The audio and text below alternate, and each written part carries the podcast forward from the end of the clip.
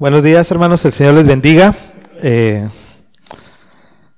me dan gozo esos himnos que van así rapidito. No sé ustedes, pero están, me dan mucho gozo. Bien, pues hemos tenido una mañana bastante edificante a través del estudio de teología sistemática que el pastor Alberto nos está impartiendo, con la lectura de Primera de Corintios, con los himnos, así que espero en el Señor que podamos seguir eh, deleitándonos en su palabra y poder escucharla y meditarla y que tengamos oídos para escucharla y pies para, para practicarla también, como decía el pastor Alberto hace un rato. Así que eh, vamos a abrir nuestras Biblias, hermanos, en el Evangelio de Mateo capítulo 7 y vamos a estar exponiendo los versículos 1 al 5.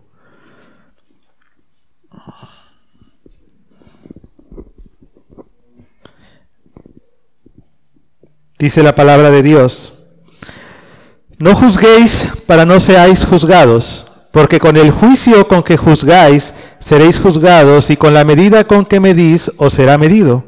¿Y por qué miras la paja que está en el ojo de tu hermano y no echas de ver la viga que está en tu propio ojo? ¿O cómo dirás a tu hermano, déjame sacar la paja de tu ojo y he aquí la viga en el ojo tuyo? Hipócrita, Saca primero la viga de tu propio ojo y entonces verás bien para sacar la paja del ojo de tu hermano. Padre, te doy gracias por tu palabra. Te pido que esta mañana, Señor, tú me ayudes. Dependo totalmente de ti. Eh, te pido que pedes de nuevo, Señor, y que lo que comparta esta mañana sea fiel a tus palabras y a tu voluntad, Señor. Bendice este tiempo, Señor, en el nombre de Cristo Jesús. Amén. Bien, hermanos, eh, a lo largo de la historia o del tiempo, este ha sido un texto que podemos encontrar que es muy a lo mejor fácil de entender o que no tiene mayor complejidad, pero también es un texto que a la vez se ha sacado mucho de contexto. En muchas ocasiones cuando nos acercamos a algún hermano para querer ayudarle a exponer algún pecado que él está cometiendo o darle algún consejo o alguna exhortación, muchos utilizan este primer versículo para decir, tú no me puedes juzgar, el único que me puede juzgar es Dios. Y lo vemos en no creyentes muchas veces, pero tristemente también en muchos creyentes. Entonces, esto a final de cuentas es un mal contexto de lo que estos versículos quieren decir, el decir, tú no me puedes juzgar, solo Dios. Y es cierto, solamente eh, va, va a llegar un momento en que seremos juzgados por Dios, todos. Pero específicamente en este texto, nuestro Señor Jesucristo viene exponiendo una enseñanza o un discurso que abarca Mateo 5, 6 y 7, el Sermón del Monte, las bienaventuranzas, el Padre Nuestro, y por último en este capítulo 7, nuestro Señor Jesucristo hace advertencias y enseñanzas acerca de cómo debe vivir su pueblo que pertenece a su reino cómo deben ser las relaciones entre los, los hermanos que ahora pertenecen al reino de Dios, que ya no están en el reino de tinieblas, sino que han pasado al reino de luz, al reino de Dios. Entonces, por eso mismo es que nuestro Señor Jesucristo comienza con estos primeros cinco versículos, ¿verdad? Entonces,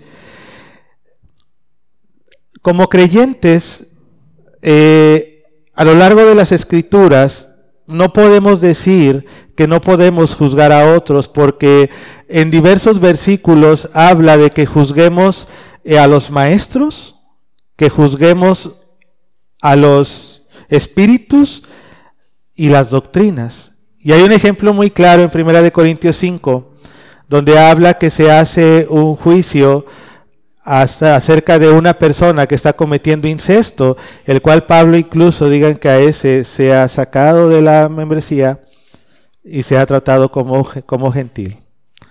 Entonces, claro que estamos llamados a juzgar y de hecho debemos juzgarnos unos a otros para tener un mayor crecimiento en gracia y en santidad. Pero el punto en este primer versículo es que no juzguemos de una manera incorrecta. Es el punto. Cuando nos acercamos a alguien a emitir un juicio o exhortación o consejo, porque hemos detectado que hay un pecado en él o una falta en él, lo hacemos de la manera correcta o de la manera incorrecta. ¿Cómo es que, con qué corazón vamos hacia ese hermano? Entonces, por eso mismo, este mensaje lo quise dividir en tres partes para ver si, si Dios me da gracia para que sea un poco más claro. Y es, la primera parte es mencionar ocho características en un comparativo de lo que es un juicio hipercrítico y lo que es un juicio justo. Una comparación de ocho características, si así lo queremos llamar. Después, tres razones por las cuales nuestro Señor Jesucristo advierte de no tener ese juicio incorrecto. Y por último, la solución. Hacia esa, a dejar de ser hipercríticos, a dejar de tener esa, ese pecado en contra de los hermanos. Entonces, para comenzar, quisiera primero mencionar lo que significa la palabra juicio. Y en un diccionario normal la palabra juicio dice que es la facultad del entendimiento por cuya virtud puede distinguirse el bien del mal y lo verdadero de lo falso. Entonces, un juicio justo es un juicio bíblico, un juicio verdadero. Es detectar lo que es bueno o malo, es discernir lo que es bueno y malo de acuerdo a la voluntad de Dios. Entonces, ¿cómo podríamos distinguir que estamos ejerciendo un juicio incorrecto o que estamos siendo hipercríticos o tenemos un espíritu de crítica cuando hablamos con alguien? Entonces, eh, nosotros tenemos que buscar juzgar de una manera justa y no de una manera incorrecta. Y en esta comparación me gustaría mostrarles y que cada uno podamos ver si en algún momento hemos caído en un juicio hipercrítico o incorrecto. Y antes de pasar a esto, hermano, quiero mencionarles algo. Eh, mientras estudiaba este texto, créanme que fui exhortado de gran manera. Eh, tengo que confesar que, que el Señor me, exhortó de gran manera. No es fácil eh, compartirlo por el por lo que el Señor nos muestra. Pero bueno, confiamos en su gracia, en su misericordia y espero que podamos llegar a, un buen entendimiento de, esto. Así que eh, ese espíritu de crítica que a veces hay entre muchos hermanos causa un gran problema en las iglesias. Es causa de divisiones, es causa de malestar, es causa de dolor, es causa de, muchos problemas causados porque no podemos ver la viga que tenemos en nuestro ojo, pero sí podemos ver la paja que tiene el hermano en la suya. Y todo esto genera un gran y gran problema. Entonces, esa viga que tenemos en el ojo no nos deja distinguir lo que es bueno y malo para Dios. Esta viga nos ciega, nos hace incapaces y nos deja ver solo las fallas de los demás sin ver las nuestras. Es el punto. Nos ciega. Entonces, las diferencias entre una persona hipercrítica y una persona que hace un juicio justo son estas. Son ocho nada más. Quisiera mencionárselas. para pasar al siguiente punto. El hipercrítico se enfurece en las faltas de otros y las mide bajo sus estándares. Se enfurece cuando ve la falla en otro de acuerdo a los estándares que él tiene o que él cree que la iglesia debe seguir o que los hermanos deben de seguir. Podemos encontrar a veces cuestiones de la música, de los gustos musicales, de la vestimenta, de la manera de hablar, en fin, pueden ser muchas cosas. El que es hipercrítico va a molestar, una, va, va a manifestar, enfurecerse por las fallas de los hermanos, en cualquiera que sea. Quien hace un juicio justo distingue entre preferencias y valores no negociables, pero de acuerdo a la palabra de Dios. Ahí es donde hay un celo por la palabra de Dios. Que hay preferencias y hay valores que no se pueden negociar de acuerdo a la palabra de Dios y sobre esos va a haber una firmeza, porque no son negociables. El hipercrítico ridiculiza al otro. Hace ver que su falla hace que ese que por el que falla, que, que falla, se sienta ridículo, lo ridiculiza o se burla de él, lo menosprecia. El justo escucha al otro porque se necesita toda la información para poder emitir un juicio le pregunta qué está pasando antes de señalar. El hipercrítico basa su juicio en apariencias, con el yo creo, yo pienso, tú deberías, pero todo es en base a lo externo.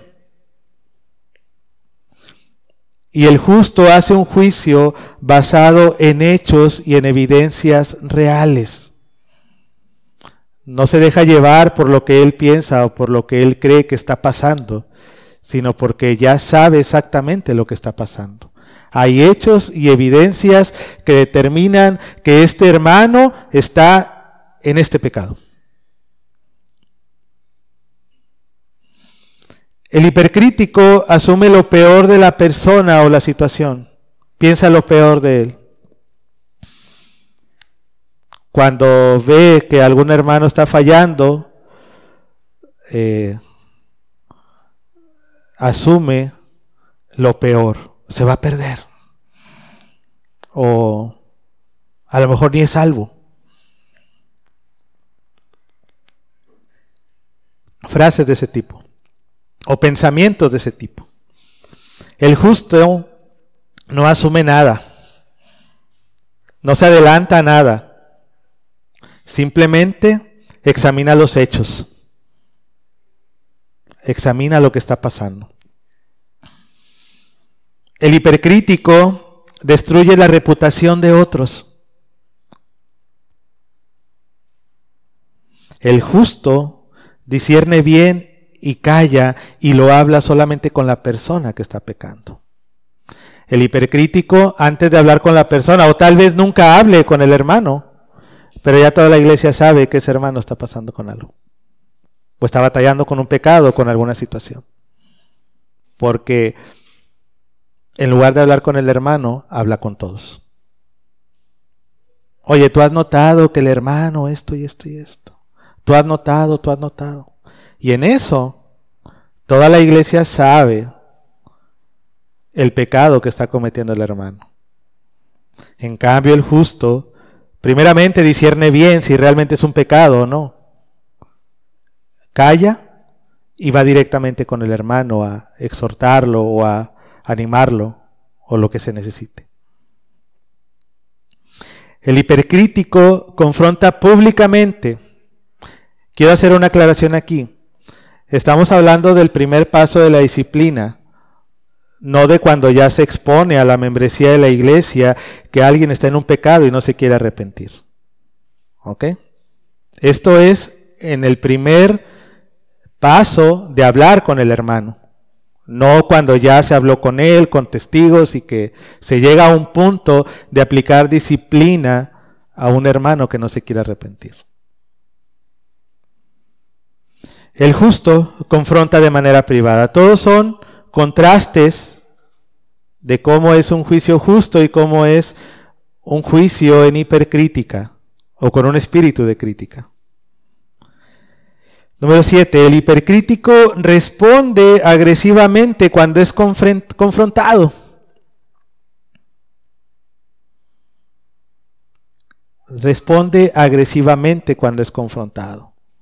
Cuando alguien se acerca a él a confrontarlo con su pecado, no responde de una manera humilde. No responde con gracia. Responde todo lo contrario. ¿Por qué? Porque cuando hay un espíritu de crítica o un pecado de, crítica en nosotros, la base es la rebelión. La base es que no queremos sujetarnos o no queremos aceptar la voluntad de Dios.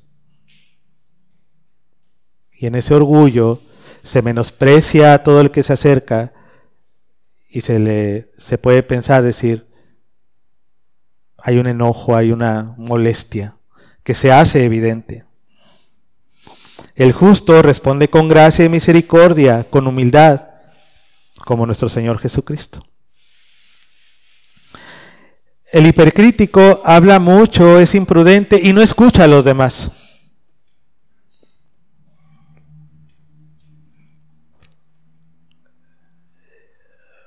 Hace un juicio de una manera superficial porque cree saber ya lo que está pasando. Y el justo es prudente y solo habla lo necesario. Entonces, hermanos, estas son características que nos deberían desnudar ante Dios. Esta hipercrítica es la que Dios aborrece, es pecaminosa y daña al que la practica y a los que están a su alrededor. Porque es una actitud o un pecado que daña no nada más al que lo practica, sino a los que están junto a él, los que conviven con él. Así que, hermanos, para continuar con el texto, en los tiempos en que Jesús expresó estas palabras, había una secta llamada los fariseos, eh, los cuales eran conocedores de la ley de Dios, expertos, la conocían bastante bien, y eran los encargados de llevar la ley de Dios a los demás, pero ellos habían caído en exaltarse a sí mismos de tal manera que habían olvidado la misericordia y la justicia y el amor con el que debían actuar. Se enfocaban solo en el cumplimiento de tradiciones y aspectos que ellos creían que eran verdaderos, torciendo la ley de Dios a su propio beneficio. A su conveniencia, para sacar provecho de su posición, y ellos mismos a donde iban criticaban todo. Nadie era superior a ellos. Nadie sabía más y nadie era más santo y más justo que ellos. Y lo podemos ver en, los evangelios, cómo era su comportamiento. Entonces, eh, todo lo que estaba fuera de lo que ellos pensaban o lo que ellos creían estaba mal.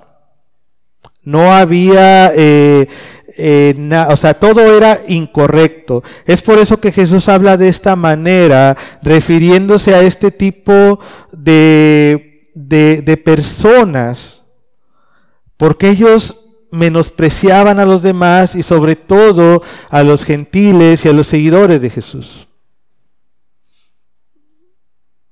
Tenían tan arraigadas las tradiciones que ellos mismos habían agregado a, la ley de Dios, que para ellos el que no cumpliera con esos estándares era declarado que no era merecedor de la gracia de Dios. Y teniendo a Jesús justo ahí, ahí mismo se comportaban de esa manera, inclusive contra él, contra él mismo, contra el Mesías. Entonces, por eso es que nuestro Señor Jesucristo da tres razones o tres motivos para dejar de ser alguien hipercrítico. En el primer versículo, en la segunda parte, dice, para que no seáis juzgados. El versículo número uno dice, no juzguéis para que no seáis juzgados. Pero en la segunda parte de este versículo dice, para que no seáis juzgados. ¿Qué quiere decir? Que daremos cuentas a Dios. Que cada uno de nosotros daremos cuentas a Dios de nuestros actos. Y sí, hermanos, somos justificados por la fe en Jesucristo. Somos declarados justos ante Dios. Somos declarados santos ante Dios. Pero no se nos debe olvidar que estaremos ante la presencia de Él mismo, que vamos a estar enfrente de Él, que lo que hacemos aquí y ahora no pasa desapercibido, que la manera en cómo vivimos, cómo pensamos, cómo hablamos, cómo nuestra vida cristiana no pasa desapercibida para Dios. Yo se los comento porque normalmente no pensamos en el día en que estaremos ante la presencia de Dios. Lo vemos tan lejano o lo vemos que nunca va a llegar. Somos tan cortos de memoria que no meditamos y no pensamos en que vamos a estar ante su presencia. Salvos y no salvos. Estaremos en su presencia. ¿Cómo podemos entender el temor a Dios? ¿Cómo podemos entender el que vamos a estar ahí? Hay un pasaje en Hebreos 13, 17 que lo voy a poner solamente como ejemplo. Dice, Obedeced a vuestros pastores y sujetaos a ellos, porque ellos velan por vuestras almas como quienes han de dar cuenta para que lo hagan con alegría y no quejándose, porque esto no os es provechoso. No voy a hablar de los pastores, no es, no es para eso. Para que no, no vayan sacando sus espadas, ¿verdad? No. Cuando leemos este versículo, nos alegramos de tener pastores y decimos, gracias a Dios que ellos velan por mi alma. Es un gozo tener pastores. Amén. Sujetarnos a nuestros pastores porque tenemos hombres entregados a Dios que velan por nuestras almas en oración.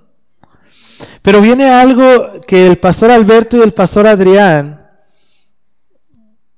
viven todos los días, estoy seguro de ellos, que dice, como quienes han de dar cuenta.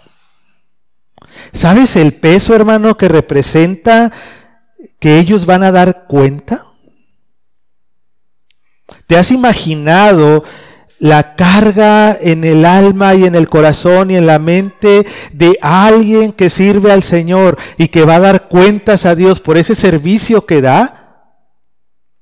¿Te lo has imaginado? Yo creo que te lo no lo hemos imaginado, pero no lo hemos vivido. ¿Y sabes cuál es el punto, hermano?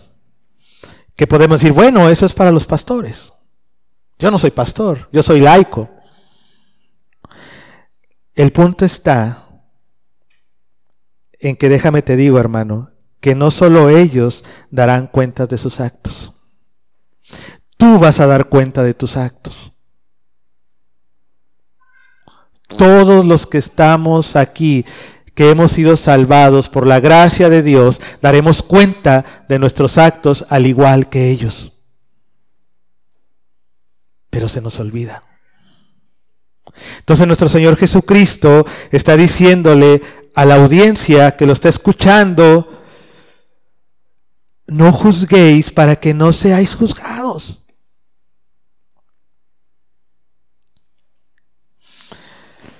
Wow.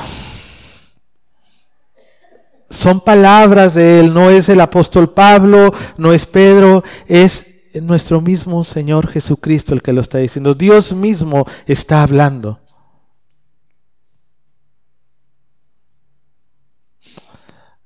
Cuando somos niños, hermanos, a manera de ilustración, durante el día nuestros, nuestro papá está trabajando todo el día. Es lo más normal. Habrá algunas excepciones, ¿verdad? Pero lo más normal es que el papá está todo el día fuera de casa trabajando.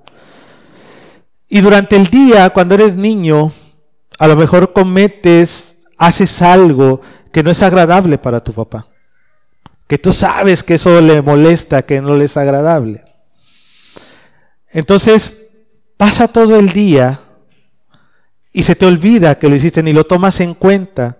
Pero digamos que tu papá llegaba a casa a las 7 de la tarde. ¿Qué pasa a las 6 de la tarde?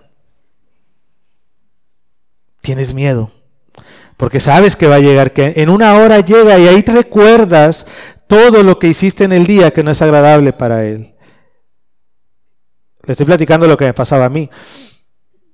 Y te preguntas, ¿y si mi mamá le dice? ¿Y si la vecina viene y le dice que quebré el vidrio con la pelota? Y papá se va a molestar. ¿Qué, me va a pasar cuando mi papá se entere? Cuando me llame a él, cuando me diga, ven, ven. Llegaba tu papá a las 7 y lo, lo primero que hacía es, hijo, ven, ven. ¿Qué hiciste el día de hoy?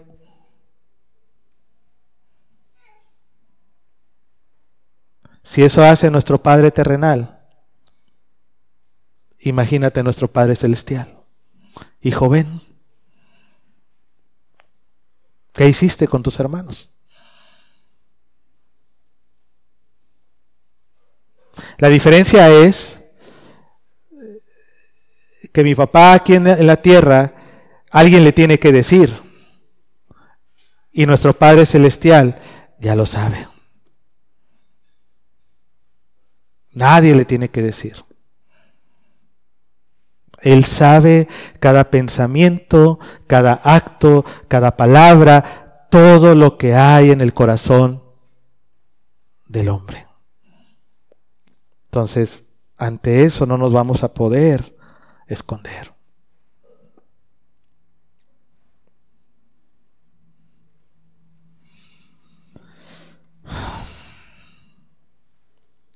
Como Él sabe todo lo que hay en nuestro corazón y la manera en cómo hacemos un juicio hacia nuestros hermanos, la pregunta es, ¿qué cuentas le vas a dar a Dios? al Padre. Porque le vamos a dar cuentas de cada juicio incorrecto que hayamos hecho. No de uno o de dos, de todos. Así que hermanos, no sabemos la hora en la que estaremos ante el tribunal de Dios y en lo que llega la hora debemos buscar la obediencia con temor reverente a Dios para que al llegar ese momento estemos a cuentas con tranquilidad. Vuelvo a repetir, somos justos, sí. Esto no es para salvación. No es que las buenas obras te van a llevar a salvación, es después de la salvación. En la vida ya de un creyente. Yo creo que todos buscamos agradar al Padre. Todos, yo creo que todos anhelamos en nuestro corazón ser obedientes a Él y agradarle por agradecimiento a esta vida nueva que nos ha dado. Pero qué mejor sería que Él pueda decir, bien hecho mi obrero fiel. Bien hecho mi obrero fiel. Hay también una segunda razón que expresa nuestro Señor Jesucristo para dejar de ser hipercríticos. Expresado en el versículo 2 y 3. Voy a leer el primero, el versículo 2. Dice, perdón, expresado en el versículo 2, perdón. Esa es la segunda razón. Porque con el juicio con que juzgáis, seréis juzgados, y con la medida con que medís, os será medido. Hermanos, si de acuerdo a las características de la persona hipercrítica te has identificado en uno, o bueno, a lo mejor, gloria a Dios si alguien no se identificó en ninguno, ¿verdad? Pero si te has identificado en algo, otra razón para que lo dejes es que de acuerdo a la severidad o dureza con que has hecho juicio, así serás tú también juzgado, porque con la medida que tú mides serás medido. Seguimos con el temor a Dios.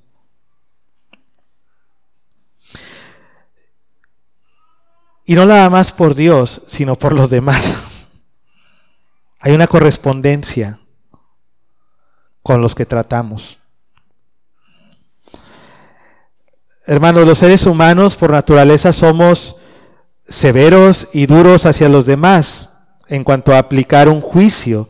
Tenemos un corazón duro que juzga severamente, severamente el pecado o las fallas de los demás. El hombre hipercrítico es estricto en gran manera, en una manera más allá de lo normal y es severo en sus juicios. Pero así como es severo y estricto, así también será juzgado de esa misma manera. Así que, hermanos, somos malvados. ¿Por qué? Porque si Dios tiene misericordia de nosotros, si ha tenido misericordia de nosotros al salvarnos a pesar de que éramos transgresores de la ley y que éramos enemigos de Él y que lo único que hacíamos era ofenderlo, lastimarlo y desobedecerlo, sabemos lo que es el amor de Dios. Sabemos lo que es la misericordia, sabemos lo que es el perdón, lo hemos experimentado en nuestra propia salvación.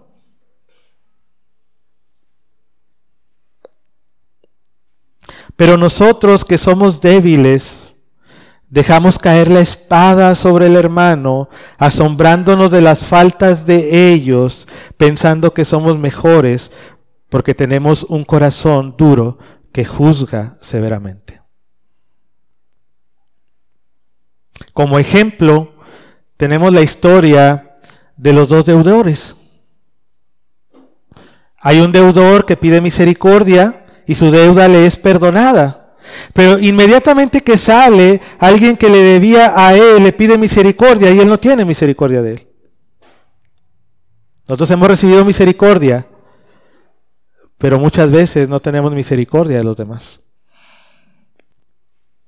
Somos deudores que nuestra deuda fue cancelada por la obra de Cristo en la cruz, pero nosotros no podemos cancelar la deuda de nadie.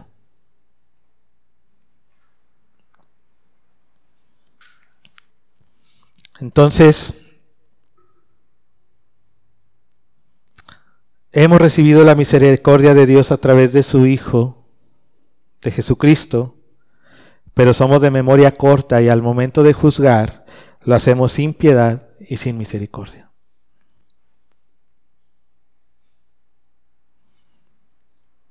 Así que tenemos dos razones, porque daremos cuentas y porque como medimos, seremos medidos. ¿Qué pasa si tú tratas a, a una persona injustamente, con severidad, sin misericordia, sin piedad, ¿qué esperas recibir de Él? Hablando de un plano entre hermanos. ¿Por qué te asombraría si Él de repente no expresa amor hacia ti? ¿O no quiere estar contigo?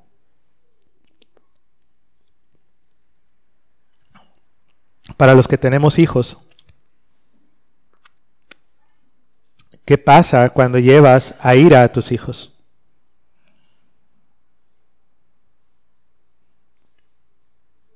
Se alejan.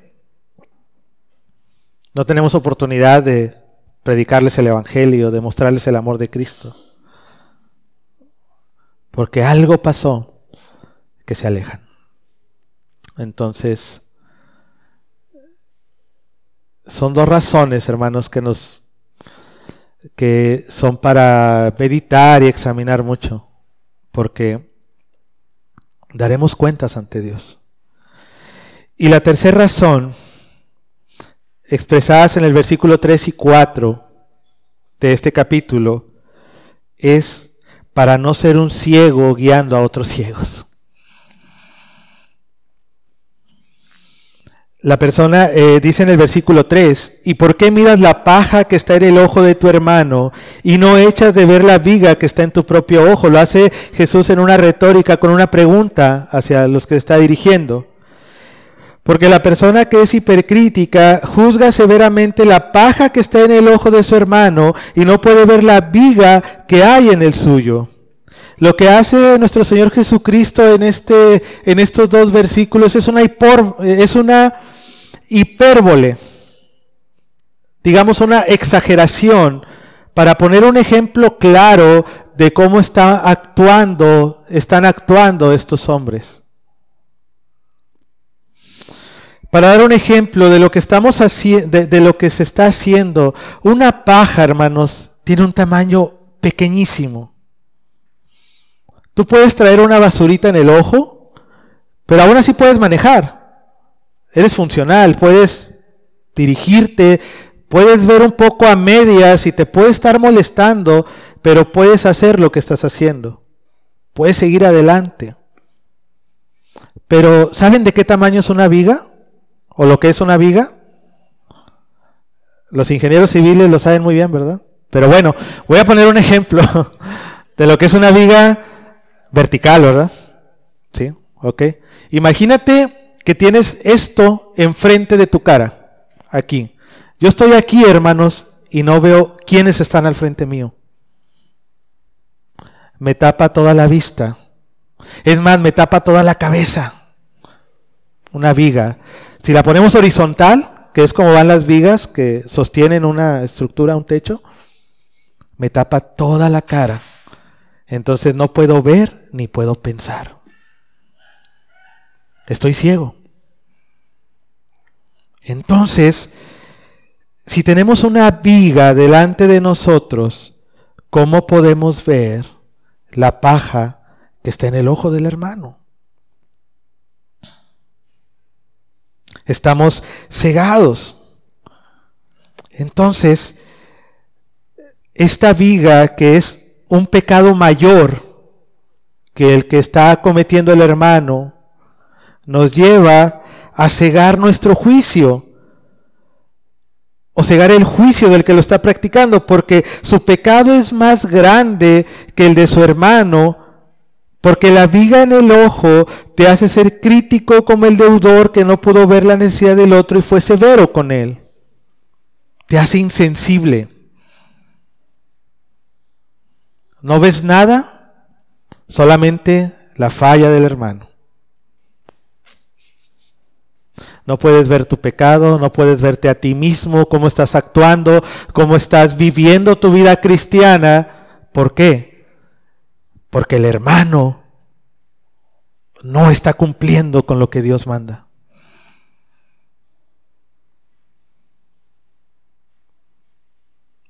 Porque muchas veces, hermanos, andamos con esa viga, pero ciegos insensibles, pero sí buscando quién está pecando, quién está fallando, prontos para señalar. Pero esa misma viga, ese mismo pecado que es mayor, nos ciega de tal manera que no vemos nada más. Estamos ciegos.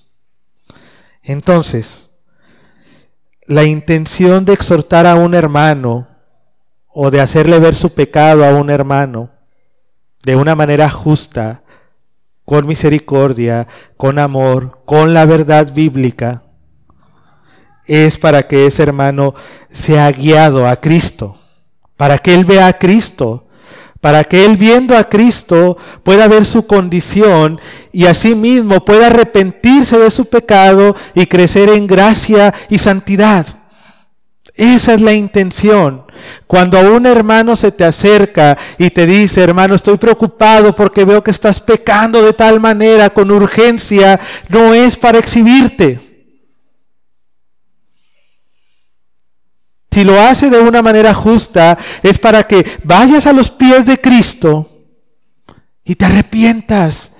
¿Por qué, hermanos? Porque somos una iglesia, una congregación que vamos caminando juntos hacia el destino final.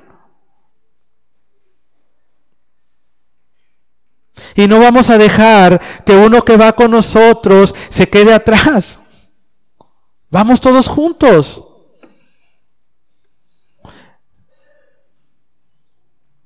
De la manera correcta. Creciendo en gracia, en verdad, en santidad, siendo más agradables al Padre cada día, temiendo al Señor y buscando ser cada día más santificado y ser cada día más a la imagen de Cristo.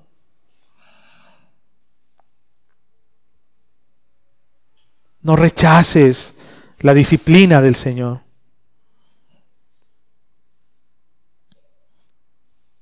Todos en algún momento pecamos. Todos en algún momento estamos ciegos, no vemos nuestro pecado. Todos en algún momento señalamos el pecado del otro como algo gravísimo sin ver el nuestro.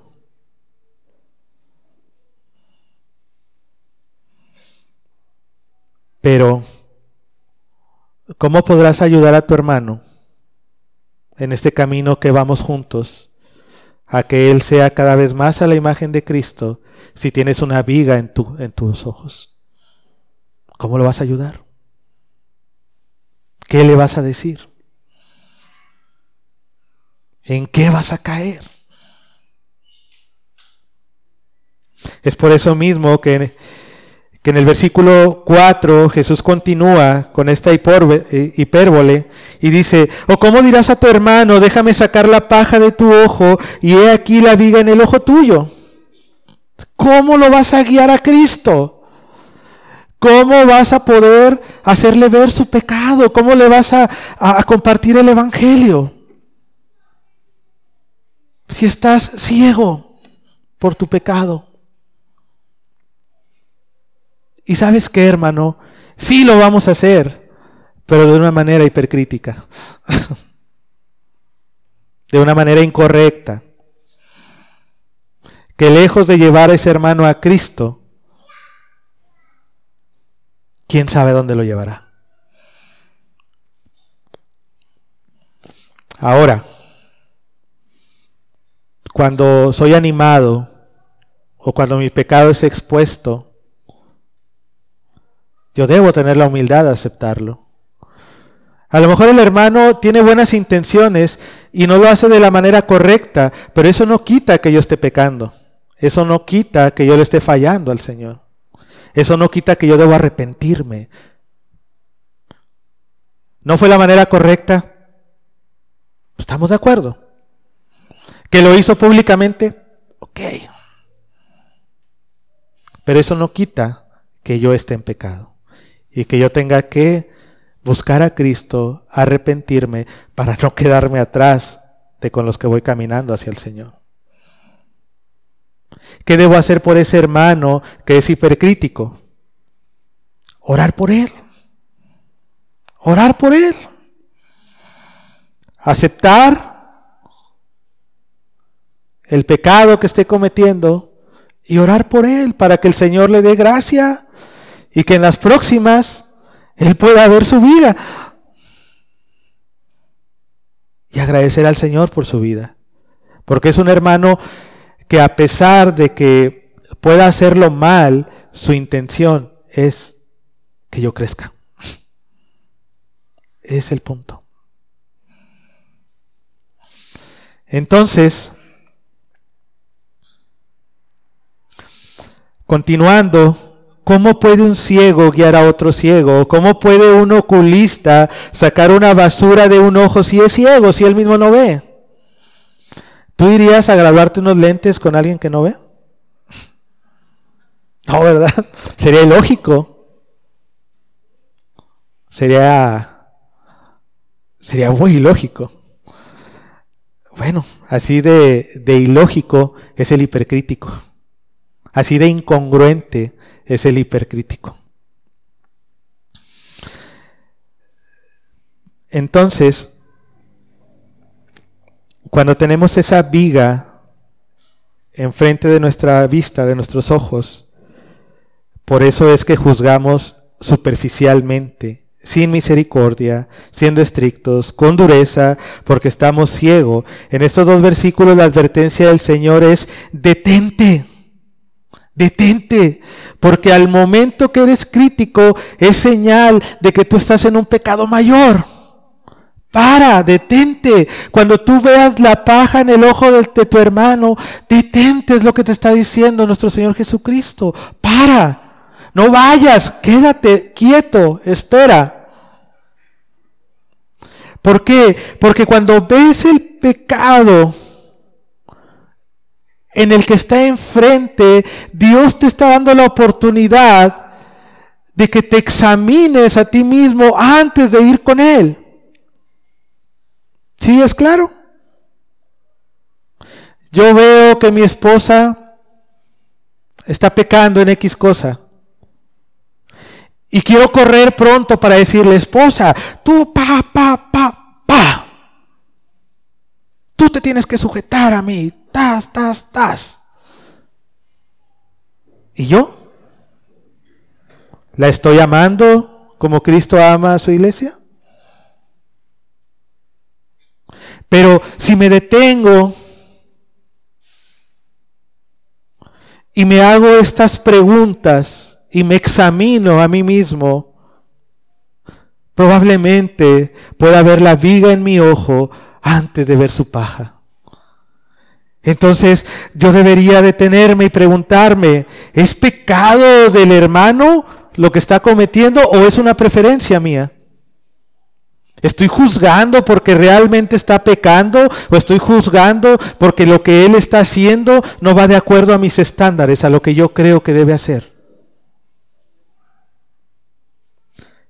¿Estoy escuchando las dos partes? O sea, hay un conflicto entre dos. Estoy escuchando una parte y la otra para ser imparcial, como veíamos la semana pasada. O solamente me estoy quedando con una versión de los hechos y ya juzgo por esa versión y voy ¡pum! ¿Conozco todos los hechos?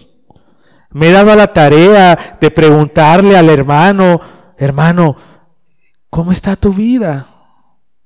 ¿Qué pasa? Por ejemplo, un hermano no viene tres domingos. Un juicio rápido es, ya se fue a otra iglesia. Hay andar visitando iglesias. Pero ¿qué tal si tomo mi teléfono y no le mando un WhatsApp, le marco a la antigua, digo, los que somos del cuarto piso estamos acostumbrados a escuchar la voz. Y es, ¿cómo estás, hermano? No te he visto tres semanas en la iglesia. ¿Cómo está tu familia? ¿Te, pasó algo? Estoy preocupado por ti. Diferente, ¿no? Me examino. ¿Tendré amargura en mi corazón contra este hermano? Debo preguntarme, ¿tengo amargura en mi corazón contra este hermano? Por eso todo lo que hace me parece pecaminoso y aborrecible.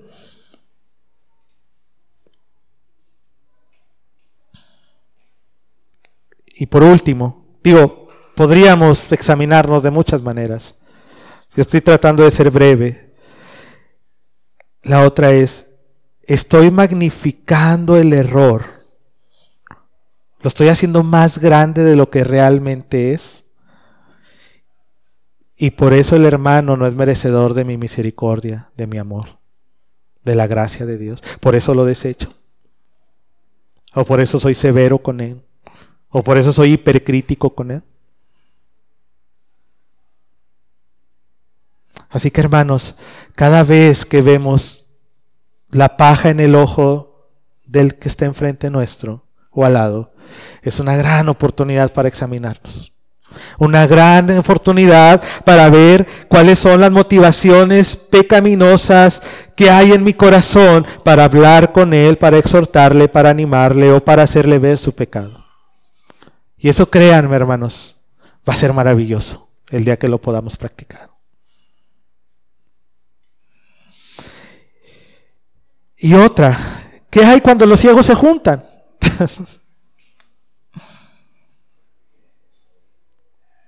ciegos guiando a otros ciegos. ¿Qué hay cuando los ciegos se juntan con otros ciegos para criticar a la iglesia, para criticar todo lo que está a su alrededor? Cuando dicen, todo está mal. Sí, yo también lo he visto que todo está mal. Mira el pastor como es, sí, yo también he visto que el pastor es así. Es que la predicación no es tan santa como debe ser. Sí, yo también lo he visto. Y tres o cuatro, sí, yo lo he visto. ¿Le suena? Es algo que aquí nunca ha sucedido, ¿verdad? Bueno. Pero desgraciadamente, hermanos, es real. En, todo, en todas partes. Porque el corazón del hombre es el mismo. Entonces, los hermanos no se miran a sí mismos. ¿Qué han hecho para ser mejores miembros? No pueden ver sus fallas. Y se escudan en las de los demás para no arrepentirse. Señalan al otro para no arrepentirse de su propio pecado. Todos son pecadores menos yo. Y eso, hermano, hace un daño tremendo a la iglesia. Así que, la verdad, detente. Detente. Detente, por favor. Con rogativas, detente y examina tu corazón antes de lanzar cualquier comentario, cualquier crítica o cualquier pensamiento que vaya en contra de uno de tus hermanos. Porque, porque te, será, te será demandado el día del juicio. Porque como juzgues serás juzgado y para que no te conviertas en un ciego guiando a otros ciegos. Detente. Debemos dejar la actitud farisaica, fariseica que hay en nosotros para ir en pos de la santidad. Entonces, vimos ya las tres razones para dejar de ser hipercríticos. Pero Jesucristo todavía no termina. Y hace una acusación fuerte hacia los que lo están escuchando. Y en el versículo 5 dice, hipócrita. Así empieza el versículo, hipócrita. Esta la podríamos tomar como una razón extra o una cuarta razón por la cual no ser hipercrítico. Es para no ser un hipócrita ciego por su pecado que cree ser justo y no lo es que está incapacitado, ya que en su pecado no hay fruto del Espíritu, solo fruto de la carne. Y eso nos vuelve hipócritas. Hermanos, la hipocresía, hipercrítica es una gran contradicción, ya que tiene la intención de ayudar y no ayuda. Tiene la, la intención de construir y destruye. Es una contrariedad total, es el ser hipercrítico, porque se hace en base al pecado. Por eso es un acto hipócrita, así lo condena Jesús en este texto. La hipercrítica, hermanos, está contaminada por todo nuestro pecado. Cada palabra que decimos, cada pensamiento que tenemos, cada acto que hacemos está contaminado por el pecado tan grande que hay en nuestro corazón y que no podemos ver. Y eso se refleja hacia los demás. Y pasamos de la piedad a la hipocresía. Pasamos de las buenas intenciones a destruir. Pasamos de, de edificar a desanimar.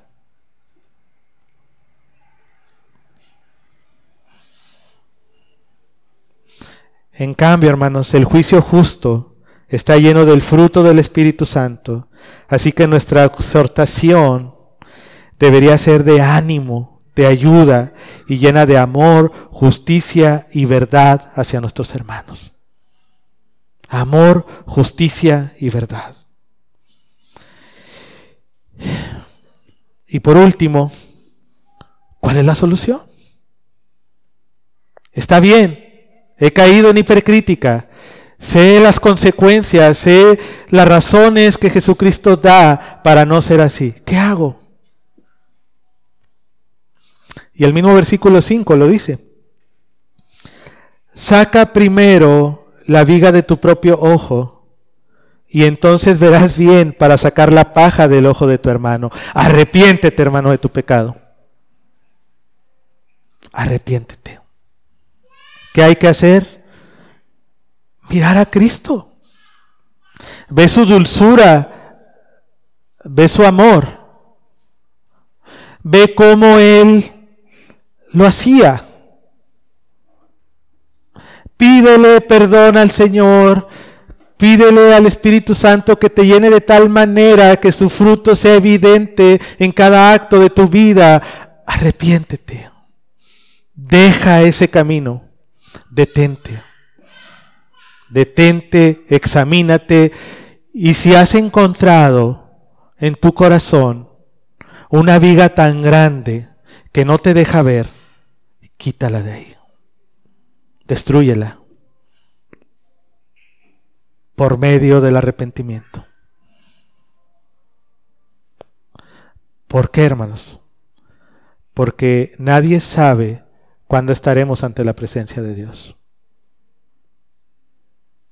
Puede ser hoy, mañana, en un año, dos años, no sabemos.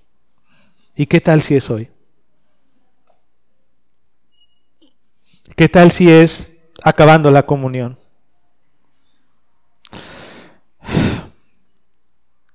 Por eso es tan difícil exponer estos textos, porque yo mismo he caído en la hipercrítica. Y cuando estás estudiando, el Señor te exhorta de tal manera que no te quieres ni parar aquí. Te da vergüenza con Él y con, con, nuestros hermanos de, de haber actuado de esa manera. Pido perdón por ello, hermanos, si en algún momento he sido hipercrítico. Les pido perdón. Pero, hermano, Debes sacar la viga de tu ojo, arrepentirte primero de tus pecados para poder ir y reprender al hermano. Saca tu viga, te lo repito, saca esa viga para que puedas ver con claridad todo lo que está a tu alrededor.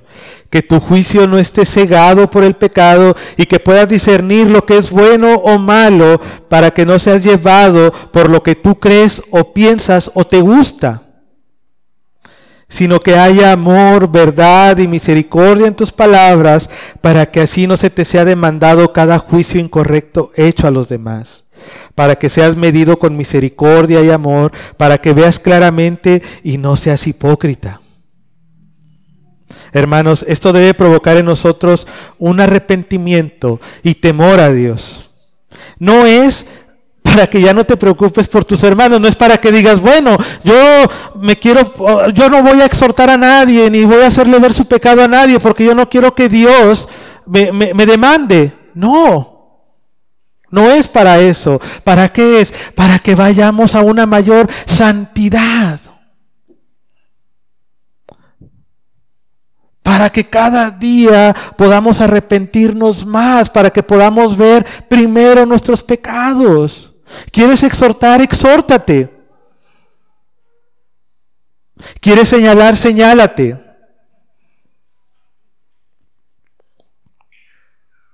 ¿Quieres guiar a alguien? Tú primero ve al Señor. Examínate. De otra manera no va a ser posible. ¿Quieres actuar con misericordia, bondad, amor, paz, gozo. Llénate del Señor. Llénate de Cristo. Conócelo. Contémplalo. Y arrepiéntete. Esa es la solución. Que vayamos a un arrepentimiento genuino y que luchemos contra ese pecado. que como los constructores vemos que de repente están quebrando una viga con un taladro, que así esa viga sea taladrada por medio de la humillación y el arrepentimiento ante nuestro Señor Jesucristo. Esa es la solución, hermanos. No es algo metódico, no es algo a lo mejor muy adornado, pero esa es nuestra realidad. Tenemos que arrepentirnos. Y para recordarnos, hermanos, voy a volver a leer estos versículos para esperando que se nos queden bien guardados en nuestros corazones y podamos ir a un arrepentimiento genuino. No juzguéis para no seáis juzgados, porque con el juicio con que juzgáis seréis juzgados y con la medida con que medís os será medido. ¿Y por qué miras la paja que está en el ojo de tu hermano y no echas de ver la viga que está en tu propio ojo? ¿O cómo dirás a tu hermano, déjame sacar la paja de tu ojo y he aquí la viga en el ojo tuyo? Hipócrita, saca primero la viga de tu propio ojo y entonces verás bien para sacar la paja del ojo de tu hermano. Oremos, hermanos. Padre, te doy gracias por la oportunidad que me das de compartir tu palabra, Señor. Te pido perdón si en algún momento no fui fiel, Señor. Sabes de mi incapacidad, Señor, sabes de mi temor y sabes de lo insuficiente que soy, Señor, ante ti. Bendice tu iglesia, Señor, y que todo sea para tu gloria y para tu honra. En el nombre de Cristo Jesús. Amén.